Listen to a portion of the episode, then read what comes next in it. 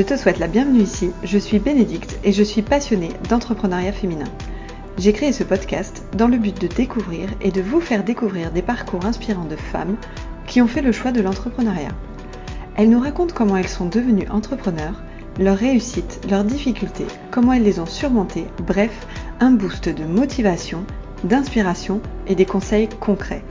Si vous aussi vous êtes entrepreneur, que parfois vous vous sentez seul et que vous avez des questionnements, des doutes, des problématiques, je vous invite à me suivre sur Instagram.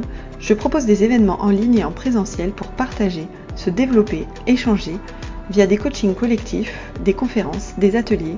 Vous y trouverez une communauté bienveillante. À très bientôt et je vous souhaite une belle écoute.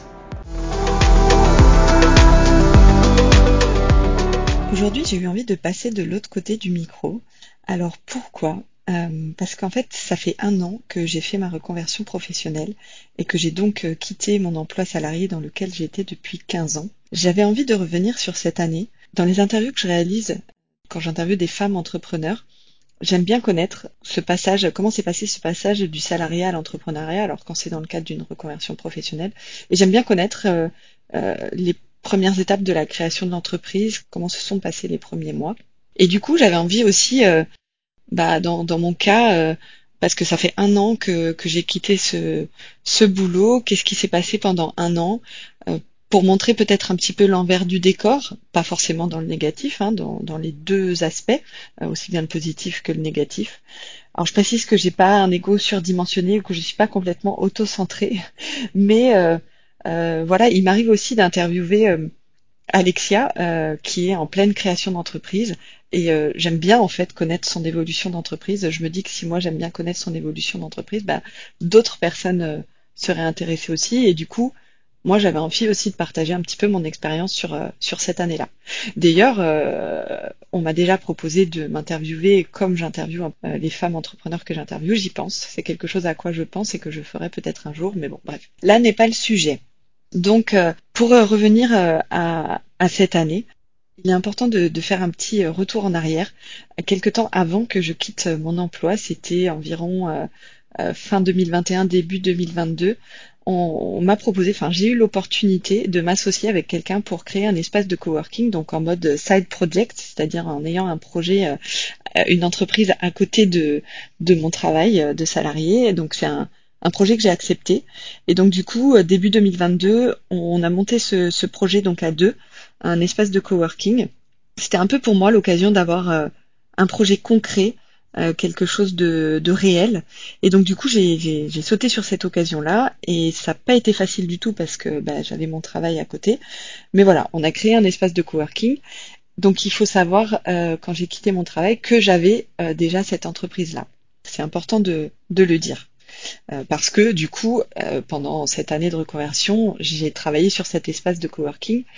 Alors, euh, ce qu'il faut savoir aussi, c'est que je l'ai quitté le mois dernier pour différentes raisons, qui notamment, une des raisons, c'est que c'est que hum, ça faisait pas partie de mon projet principal de création d'entreprise. C'était, on va dire, un plus, si je peux dire comme ça. Et j'avais envie, moi, de créer d'autres projets donc euh, je peux pas être partout, je peux pas tout faire. J'ai souvent tendance à vouloir faire trop de choses et donc quand on est un peu partout, on est nulle part aussi. Donc du coup, il a fallu faire des choix et j'ai décidé donc de quitter cet espace de coworking pour me consacrer à d'autres projets. Peut-être que j'y reviendrai sur cette expérience euh, dans un autre euh, épisode ou dans une autre configuration, je ne sais pas. Mais en tout cas, c'est pas l'objet aujourd'hui de la discussion. Donc je reviens à quand j'ai quitté mon travail. Le jour où j'enregistre cet épisode, euh, ça va faire dans quelques jours, ça fera un an. Donc c'est quand même un, gros cap pour moi et, euh, et c'est bien de faire un peu une rétrospective de ce qui s'est passé pendant cette année-là. Donc je partais avec une idée bien claire de ce que je voulais faire. Enfin ça c'est ce que je pensais. faire des événements dans le développement personnel euh, à destination des particuliers et faire des événements à destination des entreprises. En parallèle de cela, j'avais euh, cette idée de podcast depuis euh, quelques années, euh, je dirais deux trois ans, dans lequel je voulais interviewer des femmes entrepreneurs. C'est quelque chose qui a toujours été dans ma tête, dans un coin de ma tête, et je m'étais dit le jour où j'aurais plus de temps à, consacrer à ce projet-là, je, je, le ferai. Donc du coup, quand je suis partie, je me suis direct euh, mise sur ce projet-là parce que c'était quelque chose qui me tenait vraiment à cœur et que j'avais vraiment envie de faire. J'ai fait des recherches sur euh, sur Google sur euh, comment enregistrer son podcast. J'ai pas fait de formation. j'ai cherché un petit peu toute seule les informations pour comprendre le mécanisme du podcast, comment enregistrer, comment monter un épisode, comment l'héberger, comment communiquer. Et du coup, j'ai sorti mon premier épisode le 6 décembre. J'ai été plutôt dans un bon rythme, puisque je sortais un épisode par semaine, à peu près. Et donc en dehors de tout ce que le podcast me prenait comme temps, parce que c'est quand même une activité assez chronophage, euh, j'ai travaillé sur mon site internet. Donc euh, j'en reviens à cette idée euh, de projet d'événements dans le développement personnel et d'événements pour les entreprises. Donc je, je créais mon site internet en ce sens. Et je me suis assez vite rendu compte que, bah, évidemment, c'était deux cibles différentes et que évidemment la, communication allait être euh, assez compliquée. euh, transmettre des messages quand on a deux sites différentes euh, sur un même site internet, c'était pas possible. Donc il m'a fallu voilà repenser tout ça. tout ça, ça prend du temps. Qu'est-ce que j'avais vraiment envie de privilégier d'abord? Est-ce que c'était l'événementiel d'entreprise ou est-ce que c'était plutôt l'événementiel perso, enfin dev perso? Donc voilà, il m'a fallu beaucoup réfléchir à ça. En parallèle de ça, euh, j'ai fait euh, divers essais d'événements qui n'ont pas toujours fonctionné. Voilà, voilà, c'est important de dire que ce qu'on lance, euh, ça ne fonctionne pas toujours. mais voilà, c'était à chaque fois des expériences. Donc c'est toujours de l'apprentissage. C'est toujours, on apprend toujours de ces choses qu'on lance et qui ne marchent pas forcément. Puis il y a bah, cette passion pour l'entrepreneuriat que j'ai quand même depuis très longtemps, très très longtemps. Euh, cette passion pour le coaching aussi, pour le développement personnel et toujours pour l'événementiel. Et euh, tout ça, en fait, euh, m'a amené à, construire ce projet aujourd'hui. Et tout ça, ça a été quand même beaucoup de réflexion, hein, des mois de réflexion à ce projet Rosa Co. Euh, monter une communauté d'entrepreneurs, faire de l'accompagnement, du coaching, euh, du partage, des échanges et des événements autour de ça, des ateliers. Et c'est là où vraiment j'ai trouvé le, le sens de ce que je voulais vraiment faire et là où vraiment je voulais aller. Voilà.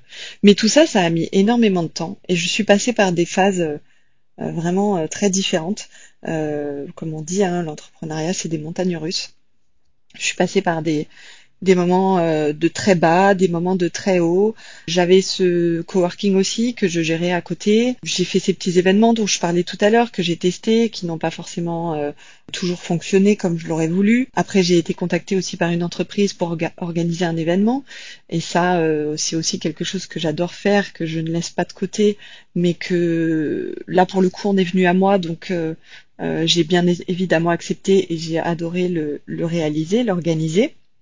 Euh, mais voilà, j'ai ce projet Rosa Co aussi que que je monte et que je pars de zéro. Donc ça, ça a été beaucoup de construction, le temps de monter le site internet, de monter ses textes, euh, de bien clarifier son offre, qu'est-ce qu'on a envie de faire, qu'est-ce qu'on veut proposer, à quel tarif. Voilà toute la, la structuration et ça, je le dois le dire, ça a pris quand même beaucoup de temps. J'ai eu des moments, pas mal de moments où j'ai voulu euh, bah, tout arrêter en fait, hein, euh, où, où je me suis dit c'est pas possible. Euh, enfin voilà, où j'ai des moments de, démotivation, de manque d'énergie. Mais en tout cas aujourd'hui, après un an, je peux dire que bah, que ça a été, en tout cas que cette année, c'était sans doute l'une des, des années les plus riches, je pense, que j'ai vécues depuis que bah, depuis que je suis en âge de, de travailler, que hum, j'ai jamais été aussi euh, enthousiaste par moment, mais en même temps vraiment des fois déprimée. J'ai été ultra motivée des fois, franchement, à avoir envie de briser le plafond de verre, euh, euh même en, en, plein, enfin pas en pleine nuit, mais le soir en me couchant, bah, pas réussir à trouver le sommeil parce que euh, envie de faire plein de trucs, ultra motivée, mais parfois j'ai été ultra démoralisée aussi.